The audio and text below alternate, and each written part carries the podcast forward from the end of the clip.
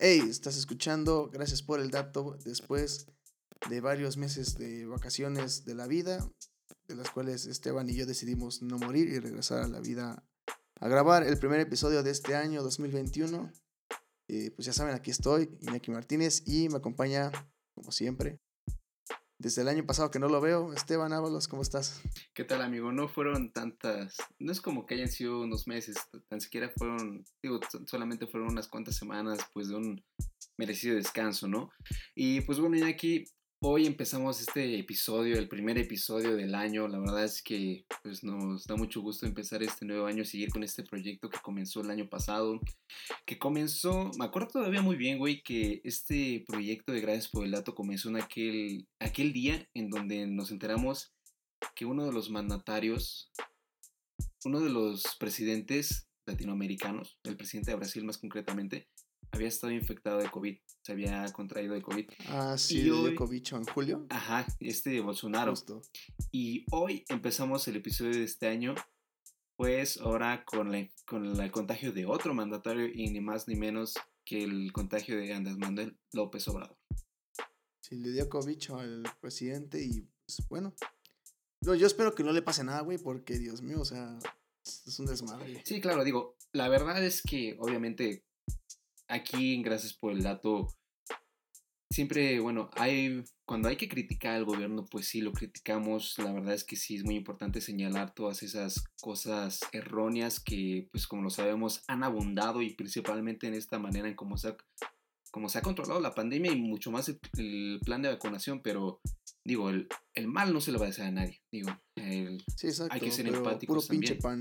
Sí, hay que ser empáticos también y pues sería muy cruel el hecho de, de decirle el mal a alguien. Solamente podemos esperar que pues, se recupere pronto y que lo atiendan con las debidas precauciones porque como lo sabemos pues no es una persona muy joven que digamos. Sí, no, o sea, ya creo que tiene la misma edad de Trump, más o menos. Sí, se andan dando los 70 igual, ¿no? Digo, no tengo, sí, o sea, entonces... tengo la edad exacta de López Obrador. La verdad es, de todas maneras sé que es un chingo de años, pero yo espero, yo espero que no le pase nada porque al fin y al cabo eh, la crisis política en la que dejaría México sería cabroncísima. Y aparte estamos en un escenario en el que necesitamos a todos los que están donde están que hagan las cosas, ¿no? Sí, güey, es muy importante. Digo, y si, y, si hasta Calderón, güey, que lo trae como pinche...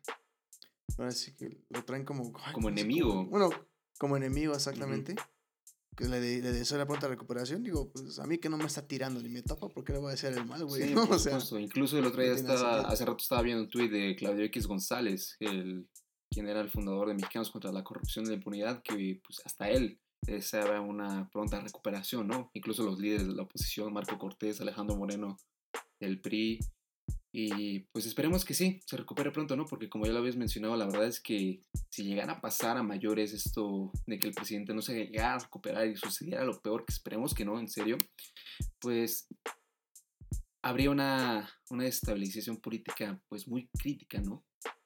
Sí, y afectaría relaciones con varios países aparte. Y bueno, hablando de relaciones con países aparte, otro de los presidentes que estuvieron presentes en la Revolución Mexicana, Joe Biden, este, pues ya saben, ya es presidente de Estados Unidos desde hace cuatro días oficialmente, o sea, ya tomando protesta y todo.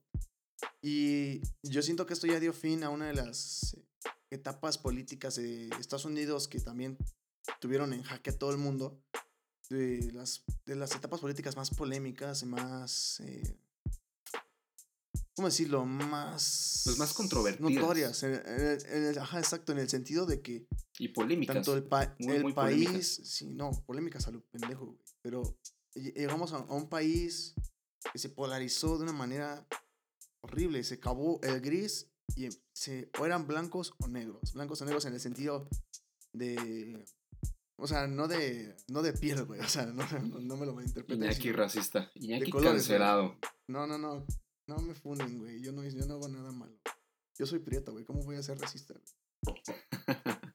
Pero la, la, cosa es, o sea, eso, o sea, llegamos a un punto en el que todo se polarizó, todo se estigmatizó, los, más, los malos se pusieron peores, o sea, la, no sé, el racismo, el supremacismo, clasismo, la falta de equidad social, económica se acrecentó. Y no solo porque mm, no, no fuera un desastre el gobierno de Trump, sino por el sentido de que, de que con las redes sociales en la mano pudimos protestar y darnos a conocer, dar la voz sobre ciertas situaciones de alguna manera tergiversadas por las fake news, que ya hemos hablado de, eso en varios episodios. Y bueno, se creó un, un cóctel molotov que explotó apenas en estos meses. Y pues de eso vamos a hablar en este episodio. Sí, un populismo, fíjate, aquí en Latinoamérica ha habido un auge con el populismo, digo, todos vimos, todos lo sabemos, sabemos perfectamente lo que está sucediendo aquí en el país con el gobierno de Morena y López Obrador, ¿no? Pero pues es muy, es muy importante volver a señalar y sí, la verdad es que es algo muy grato, no solamente para el mismo país, para Estados Unidos, ni para nosotros que somos sus vecinos, sino para todo el mundo el hecho de que pues ya haya, haya terminado una época de, llena de mucha demagogia, xenofobia, racismo, populismo. Un patriotismo. un efecto tan desestabilizador, patriotismo o un conservadurismo muy cabrón, güey, muy marcado. Sí, muy tóxico. Y eso es lo que también pues se celebraba, Ahora el miércoles con la toma de posición de Joe Biden. Y pues bueno amigos, vamos a proceder a hablar de todo esto, de qué fue lo que pasó exactamente toda esta semana, porque pues como sabemos todos los reflectores en la política estuvo, estuvo en la estuvo en el país norteamericano, en Estados Unidos, y pues vamos a hablar un poco de eso y también de lo que sucederá con Trump. ¿Qué sucederá con Donald Trump después de que Joe Biden es nombrado como el presidente número 46 de los Estados Unidos de América? Quédense con nosotros. también lo que hizo Trump antes de irse, eso también es muy importante y tengo mis dudas. Quédense con nosotros. Descubriremos pronto. Estás escuchando. Gracias por el dato. Donde la opinión le abre las puertas a la razón. Política. Historia. Sociedad. Conducen Iñaki Martínez y Esteban Ábalos. Y aquí comenzamos. Bueno, Iñaki, Joseph Biden Jr. es el nuevo presidente de los Estados Unidos de América. ¿Cómo, ves? Sí, al fin se le hizo. ¿Cómo ves al final de todo, pues, estas elecciones que pues, estuvieron muy cerradas, güey? La verdad es que fueron unas, elecciones, unas elecciones que duraron mucho tiempo. No recuerdo muy bien la, pues, toda, toda la emoción que había, güey, porque la verdad no, no, no se conoció un ganador ese mismo día. Y digo, también se notó, quedó claro, quedó en evidencia, pues, el sistema electoral que tiene el sistema electoral muy añejo que tiene Estados Unidos, ¿no, güey? Porque fue toda una... Añejo y la verdad yo siento que medio anticuado y la verdad un poquito hecho con las patas, en el sentido de que no se adapta a estos tiempos modernos y en los que simplemente, aunque el Congreso haya decidido por tal persona, el, el elector de cada, de cada estado puede decir, ¿sabes qué? Me paso por mis cojones. Lo que, lo que digan los, los, el voto público, el voto popular. Y yo digo que no. O sea, es un sistema electoral que te da muchos atajos por los cuales puedes ganar y por los cuales puedes perder de maneras dramáticas, como lo, hemos visto ya en varios periodos, ¿no? hubo, en estas nuevas elecciones hubo, digo, hubo reveses, hubo momentos en los que Donald Trump se veía que ya se quedaba con cierto estado y de repente, cuando menos lo esperábamos, pues se le daba la vuelta, güey. Y, se, se, volvía azul o se volvía rojo. Estados, yo estuve... Güey, y uno de esos estados que marcaron muchísimo la diferencia fue Pensilvania porque Pensilvania fue un estado que, digo, cuando, cuando iba, digo, es un, es un estado que ya se veía que iba a ser tomado por los, por los republicanos, y se veía rojo. Los y de un momento a otro, pues ya cambió, digo, todos amanecimos con la noticia de que pues ya era para los demócratas, güey. Y eso significaba pues ya una victoria, ya se, ya se veía que era una victoria para, para Biden. Sí, claro, eran los estados clave. Y te juro, güey, o sea, mucha gente va a decir que qué mamón o qué mamador, güey. Pero la neta es que eh, yo en mi casa estábamos viendo. O sea, la verdad, nos dimos cuenta, mi padre y yo, de que las cadenas de televisión, conforme a su afiliación, mostraban los votos que, que quisieran. Eso sí. O sea, algunas, algunas televisoras le sumaban votos a Biden, algunas televisoras como Fox le sumaban votos a Trump. Entonces, eh, pues lo, vimos como por otros medios, como RT o Al Jazeera, más o menos, para verlo como más preciso y, y sí estaba muy, este, o sea, no sé, o sea, mucho suspenso, o sea, no, ya sé, ya sé que no es mi presidente, ya sé que no es el país al que pertenezco ni la chinga, güey, pero pues es algo que geopolíticamente influye en todo el mundo, ¿no? Y, y madres, güey, no. De por sí ya está mucha gente ya empezando con el famosísimo robo, el stop the count, y luego que no, que... Más que nada el- lo que Con- era el par- continuo de los republicanos, ¿no? Todo el...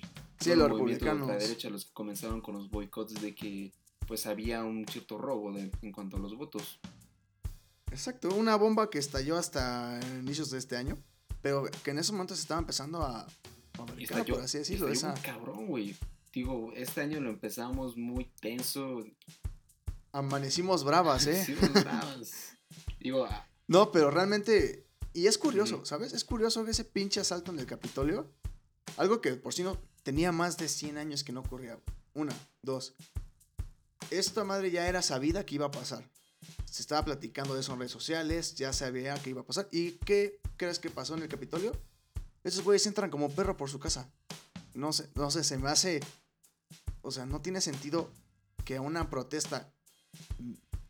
Una protesta que ya era anunciada, güey sí, totalmente. tuviera un, opera- un, un operativo más débil que el que estuvo cuando fueron las protestas sobre George Floyd. Y es que un- uno de los, de los grandes, de las grandes interrogantes que había durante el proceso de las elecciones era la de qué pasará con Donald Trump si llega a perder las elecciones. ¿Qué es lo que sería capaz de hacer una persona que se ha, con, que se ha comunicado de una manera muy demagoga con, con, los- con el electorado?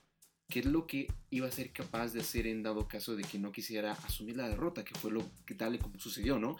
Y pues lo que Sí. fue capaz de hacer, güey, incitar a la resurrección, tal cual, tal cual así como es, que es como lo están enjuiciando, ¿no? Como lo quieren enjuiciar. Es, que es este segundo impeachment en el cual se va a ver involucrado Donald Trump. Y pues hay que recalcar también que pues, Donald Trump ya va a pasar a la historia, porque ya después de este, de este eh, impe- impe- impeachment de Donald Trump, que va a ser su, Juicio que político. va a ser su segundo mejor. impeachment. impeachment, me vale madre. Este. ok, está bien. Este, perdón, perdón, a veces me falla el inglés, perdón amigos. Pero va a pasar a la historia porque es el único presidente en someterse a dos juicios políticos. ¿Qué pedo? O sea, pa- para que vean la figura de Donald Trump y la huella que va a dejar. Al fin y al cabo no fue tan positiva. No, para nada, digo. Hay que recordar muy bien los otros impeachment, ¿no? Porque fueron. Solamente han sido Bill Clinton y Richard Nixon los que se sometieron a un. Creo que el de Bill Clinton sí estuvo medio, medio horrible, ¿no? O sea, de- en el sentido de, de lo que le fue acusado, ¿no? Fue un escándalo sexual. a lo- a- hasta donde yo tengo Sí, entendido, eso fue un escándalo sí, sexual con un una trabajadora sexual, ¿no? de la Casa Blanca. Sí, creo que fue la secretaria. No, creo que era una pasante, güey. Una pasante y, y sí, y fue algo horrible, o sea, o sea, o sea, ah, bueno, tampoco, bueno, el de Nixon fue el Watergate, ¿no? Que también fue un escándalo Ah, bueno, sí- ese sí horrible y más- en Estados Unidos. Y que que si quieren le podemos hacer un episodio porque sí lo... amerita, es algo extenso, es algo en lo muy- que sería muy bueno, muy bueno y muy curioso abundar porque pues terminó la destitución de Richard Nixon. Exactamente, que tampoco era... Es un, era un presidente que tiene, digamos, esa misma escuelita de Trump. Más, Sí. El uso del patriotismo tóxico. Sí, pues es lo que, más que nada, lo que representa la ultraderecha, ¿no? Que es el movimiento al cual representaba Sí. Donald Trump. Y que, Esos güeyes que todavía usan la bandera confederal en sus casas. sí, por supuesto. Pero a ver, también hubo cierto... A todo esto de la toma del Capitolio se le llegó a considerar incluso un cierto... como un golpe de Estado. ¿Realmente fue un golpe de Estado, Iñaki? ¿Tú crees que haya sido un golpe de Estado? No fue un golpe de Estado. Los golpes de Estado tienen impactos realmente críticos. Y para hacer un golpe de Estado, de acuerdo a lo que tengo entendido, lo que, eh, bueno, con golpes de Estado históricos, un golpe de Estado yo creo que es válido cuando tú tienes al ejército de tu lado e incitas a la insurrección con el ejército en tu apoyo. Exactamente. Me explico, golpes de Estado como el pinochetista, golpes de Estado como el O Como castrista. lo que pasó en Eran militares, como guerrilleros. lo que o pasó sea. con Hosni Mubarak en Egipto. Ándale, uno más o menos. O sea, el poder en las dictaduras se basa no en. No se pasa en tu capacidad como dictador o en tu doctrina económica social, sino en que tengas a la gente fundamental en tu lado. Ya sea el ejército, generales, cancilleres, senadores en tu lado. Digo, por, por eso no funcionan, güey, porque se las se chingan por el sentido de que tienes que mantenerlos contentos para que no te vuelvan a voltear la bandera a ti.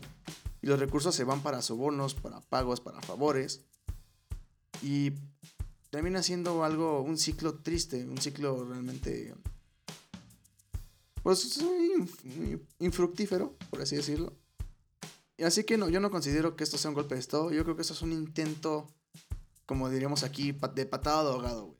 Sí, claro. Es lo último que hizo Donald Trump fue incitar a este... La insurrección. Al. Exacto. Digo, fue un fenómeno muy. Pues la verdad, un fenómeno que va a quedar marcado en la historia de Estados Unidos para lo que resta del- de nuestras vidas, ¿no? Porque, digo, obviamente no se puede considerar un golpe de Estado, sí, claro, ya nos diste un buen punto de ello. Uno de, alguno de los puntos es ciertamente ese, el del. Tendría que ser incitado por un grupo militar. También tendría que que tomarse por una vía inconstitucional, aunque en este caso sí, sí se hizo por una vía inconstitucional, que fue la violencia por parte de los movimientos de ultraderecha, pero más que Exacto. nada tiene que ver principalmente con el grupo militar, ¿no? Eh, que Sí, es- claro, aunque sea un grupo de guerrilleros, pero eso, Ujú. o sea, un grupo armado organizado. Y fíjate, güey, además, algunos, algunos, este, algunos actores aquí, algunos actores políticos aquí de México comenzaron a compararlo con lo que sucedió en, la, en aquella toma de, porque digo, esto era, estos movimientos, lo que trataban de hacer, el, propo- el propósito principal de estos movimientos era impedir la certificación de Biden como el ganador de las elecciones, ¿no? Y me- inmediatamente a nosotros los mexicanos lo que se nos vino a la cabeza fue aquella, aquella, aquella- aquel año del 2006 cuando Felipe Calderón ganó las elecciones y el desmadre que hubo en la Cámara de Diputados para que él pudiera to- tomar protesta y ser el nuevo presidente de los Estados Unidos, ¿no? Sí, aparte de los superplantones que hizo López Obrador quebrando negocios por tapar reforma. Muy cabrones. La verdad, afectó muchísimo Sí. la vida secular en aquel entonces. Yo, yo lo que siento eh, es que tenemos que dejar de creer que en la política hay héroes y villanos, buenos y malos. La neta, todos tienen intereses. Y así como un día López Obrador pueda tuitear que Peña Nieto es un incapaz y que el rumor de que está enfermo justificaría su incapacidad al mando del país. Y el otro, y el otro, y unos años después terminan siendo compas platicando mientras va uno paseando por el Palacio Nacional que va hacia su cantón. Incluso, Y el otro que parece que se la va a vender o se la va a rentar, o sea, cotorreando. incluso, simplemente. incluso o sea, le prometas que no vas a proceder en contra suya, ¿no? exacto, qué, qué curioso, ¿no? Eh, y, y a lo que me refiero aquí, ya, o sea, yo siento, y bueno, y ya vi- hemos visto con estos casos, que la capacidad de mantener un personaje a tal manera que la gente se lo cree, la gente lo toma como un estilo, bueno, no deja un estilo de vida, como un- una forma de pensar, una forma de Una creer. ideología muy arraigada. Una... Exacto, es cuando vemos que la demagogia todavía sigue siendo exitosa. Un discurso patético, en el, patético de, de patos de emociones, ¿no? no de ridículo. Puede influir más que un discurso con pruebas, con fundamentos, con lógica. Algo que, es que mira, algo que pudimos ver ahora aquí con Donald Trump es claramente eso, que la demagogia perpetúa perfectamente lo que es la ignorancia del electorado, así tal cual. Es un instrumento que han usado muy bien, que han, han sabido muy bien sacarle provecho a lo que son proyec- proyectos de populismo muy, pues muy importantes, Sí, como son el de López Obrador, el que, como el que fue Donald Trump, como el que representa El de Bolsonaro Bolsonaro. ahorita, quien por cierto, hasta nos enteramos que hoy, que hoy hubo una protesta en Brasil para ya destituir a, a, a Jair Bolsonaro de la presidencia de Brasil. Digo, a- Es que hay gente que parece que se pone a hacer las cosas a propósito, ¿no? O sea, mal a es que propósito. mira, güey, ahí lo curioso de ese, de, de ese caso de Brasil es que ya incluso las personas que votaron por él ya, ya se pusieron en contra de Bolsonaro. Es que es como de, ay, como que si la cagamos, ¿va? Sí. Sí, güey. Aquí como en México, que Sí. te platicas con un amigo que y te cuenta que, que votó por López Obrador, pues sí te habla arrepentido y sí dice, no, pues sabes que la verdad es que si me equivoqué, yo pensé que las cosas iban a ser No, yo diferentes". tengo muchos em, amigos, primos, familiares que sí votaron por él en el 2018. Yo decía, no, como que sí me arrepentí, güey.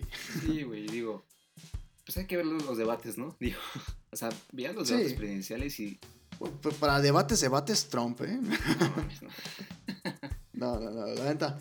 La neta. Qué bueno que ya acabó su mandato. La verdad fue un mandato bastante horrible. En el, tanto económicamente, no tanto. Bueno, las crisis económicas ya fueron de las decisiones de cada líder estatal de Estados Unidos. Obviamente. No podemos echarle culpa completa de los homeless de California a Donald Trump, sino a la gobernadora o gobernador. Por ejemplo.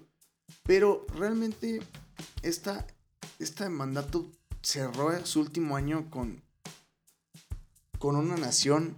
mm, o sea, se llaman Estados Unidos de América, pero creo que ha sido el, el año en el que menos unidos han, han estado desde la guerra civil, güey. Y de hecho se, Es un año muchísimo. separados. Se, comparó muchísimo esta coyuntura crítica que fue la de la toma del Capitolio con la guerra civil estadounidense. Aquel entonces. Exactamente, Hace un siglo, güey. Y es que literal fue igualito, güey. Los malitos, los sureños, blancos, racistas, supremacistas contra la gente progresista del norte. fue igual, fue igual. Nada más que el arma no era un rifle o una ballesta, era un teléfono. Y, y vemos el efecto negativo de las redes sociales, que es el difundir las fake news seis veces más rápido que las noticias verdaderas. Que el algoritmo te da lo que quieres escuchar. Que, que aplicaciones como Facebook te conocen al 70%. O sea, yo creo que hay, hay, hay veces que Facebook conoce más a una persona que sus propios padres, güey. Entonces, Y nosotros. súmale a eso, le súmale eso que alguien utiliza nosotros le Twitter. damos esa oportunidad, ¿no? Nosotros mismos. Exactamente, y porque no leemos términos y condiciones y a veces no tenemos otra. Y, y súmale eso que alguien utiliza Twitter como si fuera el diario oficial de la federación para publicar todo. Y lo usa, Pues, güey, obviamente- como arma, güey. Donald Trump siempre, digo, fue su principal método, su, pe- su principal herramienta con la cual él podía, pues de alguna manera, lanzar sus ataques. Pues digo, al final de cuentas, esa fue la razón principal por la cual lo terminaron censurando en Twitter. Y que incluso ahí, ahí se generó un debate de si se trataba realmente de una censura hacia Donald Trump o... Digo, estaba, Ahí, ahí yo tengo una estaban forma muy dos sencilla polos, ¿no? de- Si era censura o no. Sí, yo tengo una forma muy sencilla de decir cuándo es censura y cuándo realmente es un protección a la sociedad. Es que se, Simplemente quien incita a la violencia, güey, quien incita a la violencia tiene que ser callado. No puedes.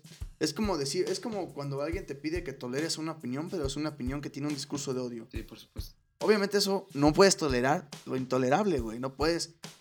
No puedes dejar fluir a alguien que está incitando a gente a hacer actos violentos, actos vandálicos. O inclusive ya, y ya cosas que cobraron la vida de una persona, güey. Eso obviamente tienes que cerrar su cuenta, reportar su cuenta y evitar que ese güey vuelva a tener el acceso a un teléfono. Eso, Hasta inclusive yo creo que podría ser hasta un chequeo de sus facultades mentales, güey, porque neta, qué persona tan inconsciente de su mundo o de su país hace esas cosas sin deliberadamente, güey, ¿me explico? No, no, no, no, o sea, sí, claro. yo no, no digo que sea cintura, no creo que sea censura, güey, yo creo que es protección, güey, a la sociedad, Mira, güey. yo digo sí. que sí es censura, güey, pero se justifica, ¿sabes? O sea, es una censura, pero como tú mismo lo dices, es algo que se debe hacer ya. Ya, ya me iban cabronar. No, ¿eh? es algo, digo, para eso estamos aquí, no para debatir, güey, para hablar claro, uno al claro, otro, claro. para hacer este intercambio de ideas, para eso estamos haciendo este espacio. Y digo, digo, es censura, pero se justifica, güey, porque como tú lo dices, hasta cierto momento en el cual pues tú ya incitas una cier- una un cierto tipo de violencia, güey, uno de los resultados, una de las consecuencias que, que dejaron el capítulo fueron cinco vidas. Fueron cinco Cinco vidas. las que perdieron la vida. Un policía y cuatro civiles los que terminaron perdiendo la vida mm, durante esa toma del Capitolio. Y Sí, o sea, pongámoslo así, güey. Perdón que te interrumpa. ¿Cómo no quieres que censuren a alguien que llevó a cuatro personas a su muerte? no, es que mira, no, Y, a, y a una persona para y a una persona a su muerte por evitar esas, eso, el ataque de esas cuatro personas. es que mira, güey, yo realmente no, digo, no me voy a poner a defender a Trump, voy a decir que no lo tuvieron que haber defendido, no voy a hacer este, no lo tuvieron que haber censurado, que diga, no voy a hacer lo mismo que hizo López Obrador, ¿no? Al decir que al Uy, condenar el- a Twitter, ¿no, güey? Al decir que no se tiene que haber censurado, que incluso pensar en hacer su propia app, ¿no? Esa jalada. Pero Facebook. la verdad es que hoy en día sí estamos, estamos, este, los políticos ya usan ciertas redes sociales y más que nada Twitter, güey, como un medio para comunicarse con los ciudadanos, ¿no? Con la población.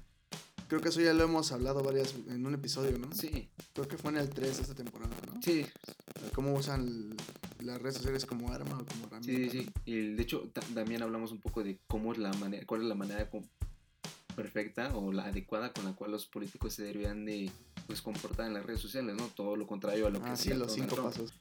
que fue lo que terminó en su censura, en su censura. Pero, mira, fíjate, güey, algo que también este, pudimos ver en toda esta, en toda esta coyuntura política que sucedió recientemente es todo el apoyo que tenía Donald Trump. Porque sí, podemos decir que era un, era un xenófobo, güey, era un racista, era una persona muy incompetente, güey, llena de mucha incertidumbre, muy, muy voluble, que un día podía despertar y, y dar, señalar personas, señalar empresas, güey, para generar una, una cierta volatilidad en los mercados, güey. Hacer unas relaciones, hacer que las relaciones diplomáticas con algunos países se fueran al, se pusieran muy tensas pero a pesar de eso, güey, resultó, terminó siendo como el, el, presidente, el candidato republicano más votado de, todo, de toda la historia, güey, con 75 millones de, de personas que lo apoyaban. Bueno, obviamente tenemos que tomar en cuenta la manera en que juntó su electorado, ¿no? Acuérdate del Cambridge Analytica y, y modificación de sus discursos para quedar con cada uno de sus, de sus puntos clave. ¿no? O sea, yo siento que también tenemos que tener en cuenta eso. Y obviamente yo creo que para los republicanos podría ser un intento o una forma de, una herramienta para decir, así es como tenemos que hacer que nuestro próximo candidato triunfe. No sé, yo siento que podemos ver repetido esto. Aparte del presidente Joe Biden, ya presidente Biden, también se ve que ha estado, va a utilizar mucho Twitter. Igual la vicepresidenta Kamala Harris van a utilizar mucho Twitter para... Obviamente de diferente manera o de la manera correcta como ya la expusimos en el episodio 3 de la temporada 2, pero creo que ya nos tenemos que acostumbrar a que esa va a ser la manera en la que ahora nos, todos nos vamos a enterar de lo que sucede en el país. Ya no tanto diarios oficiales, ya no tanto periódicos. Bueno, a lo mejor y, a detalles pues puede ser que en un periódico, pero... Pero pues es... La comunicación en primera línea va a pues, ser es muy diferente, güey. O sea, la verdad es que son polos totalmente opuestos la manera en cómo se comunica Joe Biden a cómo... ah, claro, güey. Yo lo que me... lo hacía Donald Trump. Pero, por ejemplo, la... No, pues, el, digamos que la herramienta es la misma. O sea, digamos que uno... El martillo es el mismo, pero uno lo usa para, para los clavos y el otro lo usa para dar putas. Es lo mismo, o sea... Claro. Es la misma herramienta, diferente uso, ¿no? Pero... Y pues, y hablando ya de Joe Biden, ya que tomó protesta hace unos días, pues como lo, como lo hablamos hace rato, lo que yo creo que el mayor reto que tiene este este experimentado presidente, güey, que neta que tiene muchos años de vida, muchos años de vida política. muy larga. Como de 50 años más o menos tiene, igual hablamos de eso en un episodio. Ya preparados, güey, a huevo. en el episodio de Election, ¿eh? ahí hay información sobre Biden. Y sí, justamente hablamos, es un, su reto es unir, va a ser United a los United States, o sea, volverlos a unir, güey, porque estaba, están en una guerra, como él dijo, guerra incivil, que enfrenta a los rojos, republicanos contra los azules, demócratas, supremacistas contra progresistas, conservadores contra liberales, por así decirlo. Y no podemos, este, o sea, no, él, él lo sabe, él sabe que la democracia está temblando, está muy frágil en estos momentos. Como él lo dijo en el discurso, Exacto, justamente, así citando como él lo dice. Entonces, yo tengo esperanzas en que sus 50 años de experiencia les sirvan para dar 4 años decentes. Tiene, una, tiene una experiencia pues, legislativa muy larga, güey, porque, como tú lo dices, desde, desde los 70 fue, fue senador por su estado, por Delaware. Y, y ya después de eso, pues se pasó a la vicepresidencia durante la durante el gobierno de Barack Obama, ¿no? Él estuvo con Barack Sí, porque él, iba a ser candidato. Él iba a ser candidato, de hecho, ah, en, los ochentas. ¿En los ochentas? Y, en, y en, los, en los ochentas fue la primera vez, en la segunda fue cuando él iba a ser en lugar de Obama, pero terminó cediendo el puesto a Obama. Y ahorita se le hizo. Ahí estaba Super Bernie Sanders ahí con él. Y se convirtió en el, en el, se convirtió en el más votado, en la persona más votada de toda la historia, ¿no? sí, más números brutales, ¿eh? Pero como tú lo mencionas, Iñaki, la verdad es que uno de los grandes retos que tiene Joe Biden, obviamente, es el de la pandemia, el del COVID. Joe Biden dijo que en su primer día, en sus primeros 100 días ya gobernando los Estados Unidos, iba a ser que 100 millones de estadounidenses se vacunaran. Órale, es un, digamos, un millón por día. Y digo, digo, aún así, pues, no va nada mal, güey digo, Estados Unidos de hecho ya se convirtió en el primero, en el país que más vacunas ha, ha puesto con 19 millones. No, esperemos, esperemos que así siga, porque el... Y que, y que las vacunas realmente sean efectivas, ¿no? También eso se espera. Y también pensando cómo, cómo recibe este país, hablando, aparte de la desunión, aparte de, de la crisis social que tiene, y cómo recibe Biden a unos Estados Unidos, cómo lo recibe y cuál es el reto con esto que recibe. Pues una, ¿Tú qué me podrías decir, pues, Stevie? Es más que nada una gran polarización. Una enorme polarización la que está enfrentando Biden. Digo, Biden está recibiendo un país muy dividido. Lo sabemos muy bien. La supremacía blanca es, es un este. Es una parte de la ciudadanía que la verdad sí que son los que representan al movimiento de ultraderecha y que son más que nada los, Los la que triple son más que nada los que apoyaban a Donald Trump, ¿no? De hecho, pero mira, algo, algo que me gustó muchísimo de Biden y algo que respeto bastante es que él siempre, se, él siempre se ha dirigido con el mensaje de que él va a gobernar tanto para las personas que votaron por él como para los que no votaron por él. Eso, repre- eso Es que es, es- que es algo que se nos olvida, a los, bueno, se les olvida a los políticos. Sí, ¿no? güey, o sea, y eso es, y es que eso es algo que representa pues a, a un verdadero líder, güey, a un verdadero líder político y una persona que de verdad está comprometida pues con querer hacer, formar una, una unión en su país, volver a unir a su país, porque pues, güey, la verdad es que en la política sí se, suel- se tiende a usar el llegar a dividir a la sociedad, digo, eso también lo vimos perfectamente aquí Aquí lo estamos aquí viviendo México de una con manera. esto de los y de los chairos, güey. Y la verdad es Sí, claro, también utilizando los resentimientos que tiene cierta sector de la población. Sí, son. O sea, la verdad, estamos viviendo algo similar y yo creo que es lo que lo que pasa ya en, en el gabacho, por así decirlo.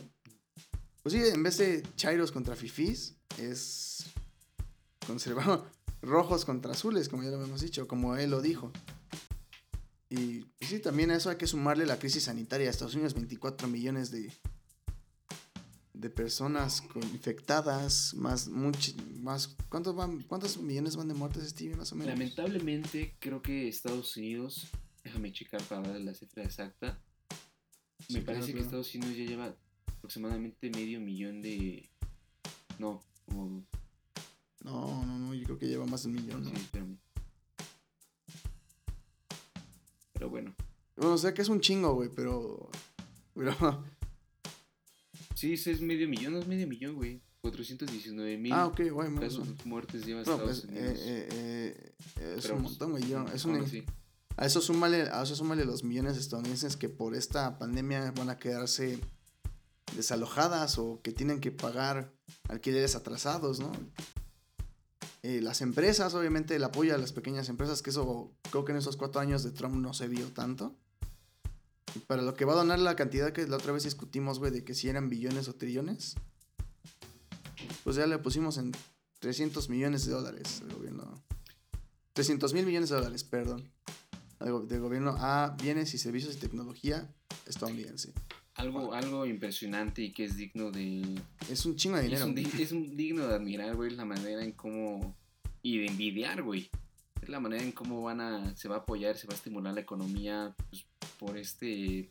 Por un plan económico que ha desarrollado este. Este Joe Biden, ¿no? Joe Biden dijo. de- digo, incluso desde el principio, güey. ¿Qué fue lo primero que hizo Biden en cuanto asumió la presidencia? Arreglar el desmadre de Donald Trump. Se puso a firmar órdenes ejecutivas Sin quejarse el obra- obrador, sin sin quejarse. culpar a los, a los regímenes anteriores. Simplemente llegó y dijo, a ver, pásame los papeles, vamos a arreglar lo que hizo este cabrón. Se puso a firmar. Pero realmente, tú me habías dicho que esos 300 mil millones de dólares eran una cifra muy mínima del poder productivo de Estados Unidos, ¿no? Una cifra muy mínima. Sí, que era un porcentaje pequeñito del PIB de Estados Ah, Unidos. sí, sí, sí. De hecho, lo que estaba leyendo es que, fíjense, eso apenas representa el 10% por, por ciento del PIB de Estados Unidos. Para que se den cuenta qué pedo. Hay que darnos cuenta de la O sea- gran capacidad económica que tiene Estados Unidos. Aunque bueno, así como Estados Unidos tiene una gran riqueza, pues también tiene una gran deuda derivada de la crisis económica del 2009. Del 2009. Esa crisis económica de la cual eh, sería digno hablar porque es un desmadre gigantesco financieramente hablando. Eh, pues sí, determinando en la madre a todos. Pues bueno, Iñaki, ¿qué te parece si vamos ya pasando a la conclusión de este nuevo episodio de Gracias por el Dato con pues, la manera de contarme cómo estamos empezando este, pues, este nuevo año y esta nueva era con Estados Unidos y pues también hay que ver cómo va a ser la relación de López Obrador con Joe Biden, ¿no? Así es, este, según dicen que iba, que hablaron y que todo fluyó muy bien, pero bueno, esas cosas no se ven en los primeros cuatro días de mandato, sino ya más adelantado en el tiempo. Así que bueno, pasamos a las conclus, amigos. Gracias por escuchar hasta acá. Muchas gracias y quédense con nosotros para terminar el episodio, amigos.